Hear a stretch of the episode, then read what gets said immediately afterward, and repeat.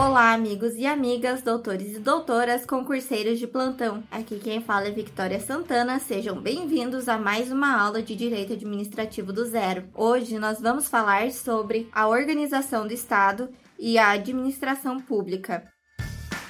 Então, amigos, na aula passada nós observamos que o Estado moderno, ele será definido como a ordem jurídica soberana que tem por fim o bem comum de um povo situado em determinado território. Vimos também que para realizar o seu objetivo, a sua finalidade, o Estado foi dividido em três poderes: legislativo, executivo e judiciário. Quero trazer para vocês hoje o artigo 1 da nossa Constituição, que vai dizer assim: A República Federativa do Brasil, formada pela união insolúvel dos estados, municípios e do Distrito Federal, constitui-se em Estado democrático de direito. Até aí. Por quê? Porque se nós observarmos nesse pequeno trecho, a Constituição vai dizer muita. E o que, que ela está dizendo? Que o Brasil, a, a República Federativa, vai ser dividida em quatro partes. E essas partes são a União, que representa a união de todos os estados, os municípios, os estados e o Distrito Federal, que é uma coisa em si mesmo. Cada um desses entes federativos, ele vai ser ser dotado de autonomia para quê?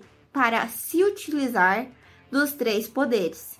Ou seja, cada um desses quatro tem três poderes: legislativo, executivo e judiciário. Cada um usa desses três poderes. Então, por exemplo, nós temos a União que faz leis, que determina leis para todos. Nós temos os estados, que nós nunca tínhamos visto, eu penso eu, uma atuação tão direta dos estados, como por exemplo nessa pandemia, que eles determinavam se abre, se fecha, como que vai ser. E nós temos os municípios que também vão dizer se abre, se fecha o município, se tem aula na escola municipal, e o estado vai dizer se tem aula na escola estadual e cada um vai ser dono da sua cota, né? E assim é, nós temos essa primeira organização do estado, a primeira organização da administração pública. Agora que nós já entendemos que cada ente federativo tem em si uma atividade dos três poderes, é dotado dos três poderes, legislativo, executivo e judiciário, nós temos que entender que esses poderes poderes não são bolhas que nunca podem se encostar,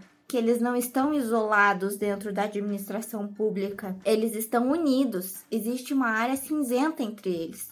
Ou seja, é impossível pensar que o legislativo jamais irá interagir com o executivo, ou que o judiciário jamais poderá interagir com o legislativo, com o executivo. Ele existe entre eles uma área cinzenta que ao mesmo tempo unifica os três poderes. Eles são separados, mas eles são parte da mesma coisa, o poder de autonomia no caso dos entes federativos.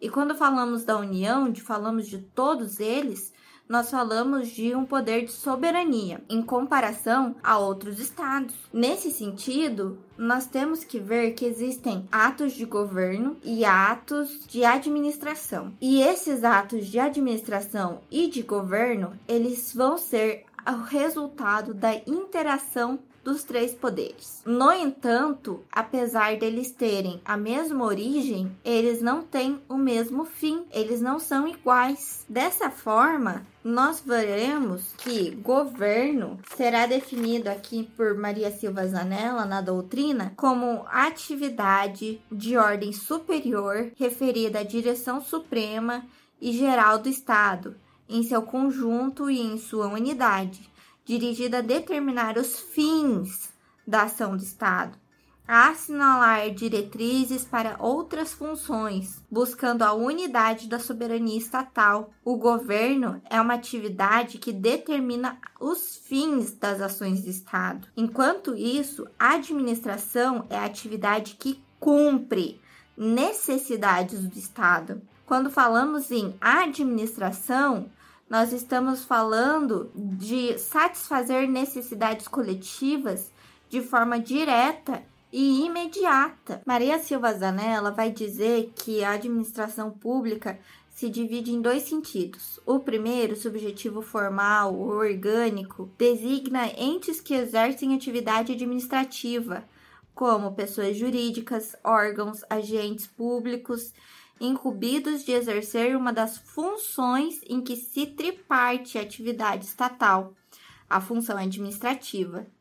E o segundo sentido, que é objetivo, material ou funcional, designa a atividade administrativa pelos entes. A administração pública é a própria função administrativa que incumbe predominantemente do poder executivo. Isso quer dizer que, embora o poder executivo seja o principal organizador da administração, ele não será o único com atos administrativos de organização, porque os outros poderes também precisam ser organizados. Eles precisam ter uma ordem entre si, dentro de si, na sua funcionalidade.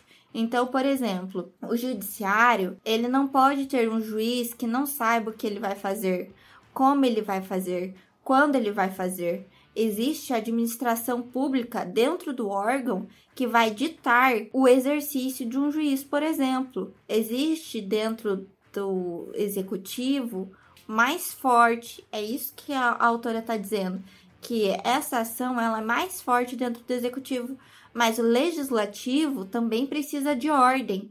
É preciso saber quem vai votar, quando vai votar, de que maneira irá votar na legislação do caso, como será escrita a legislação, quem veio, para onde vai, qual a sua aplicabilidade.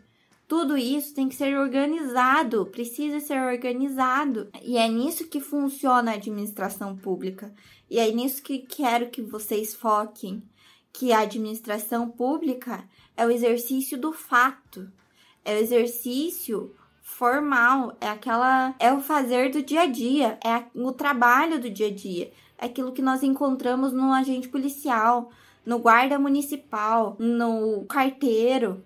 Até agora o carteiro não vai mais ser, mas até então era no carteiro, é no, no funcionário público que acontece a administração pública.